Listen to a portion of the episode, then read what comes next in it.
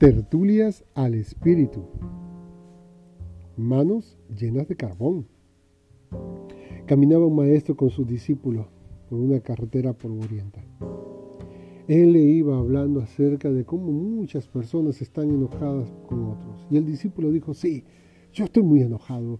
Hay alguien que hirió a mi familia y me hirió a mí. Yo quiero vengarme. Yo, es más, si le pasara algo malo, hmm, no voy a decir que voy a hacer una fiesta, pero sí me daría algo de alegría. Me gustaría que algo le pasara. Me gustaría vengarme. El maestro le dijo, agarra ese carbón que está en el suelo y lánzalo con toda furia, con toda fuerza, imaginándote que es ese árbol que está al otro lado de la carretera, que esa persona es el, es el árbol.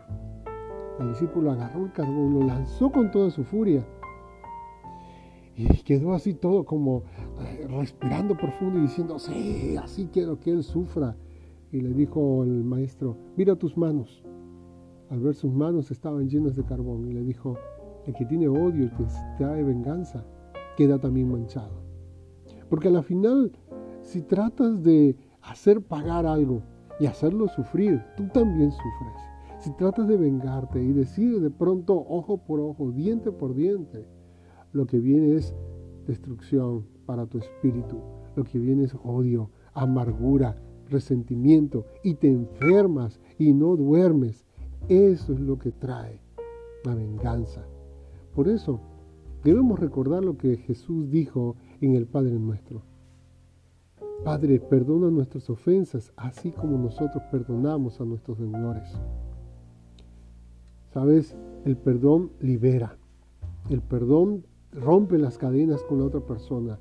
Si la otra persona quiere vivir amargado, infeliz, allá él, allá ella, pero tú ya perdonaste y eres libre.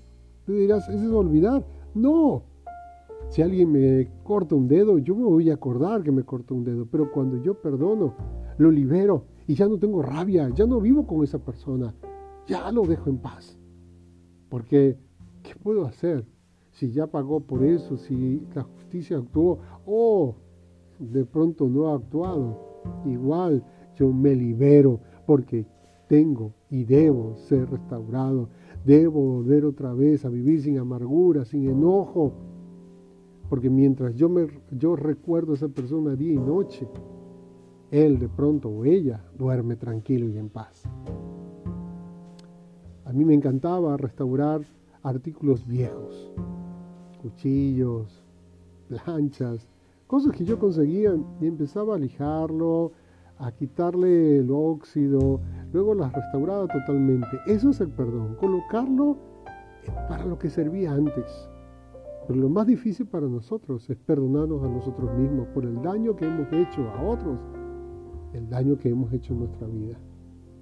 Lo sabes, Jesús promete perdón, liberarte, colocarte para lo que eres, para lo original, para vivir en paz, en armonía y poder sonreírle a la vida.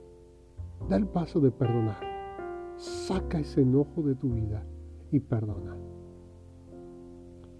Gracias por escucharme. Soy tu amigo y servidor Raibé Franco.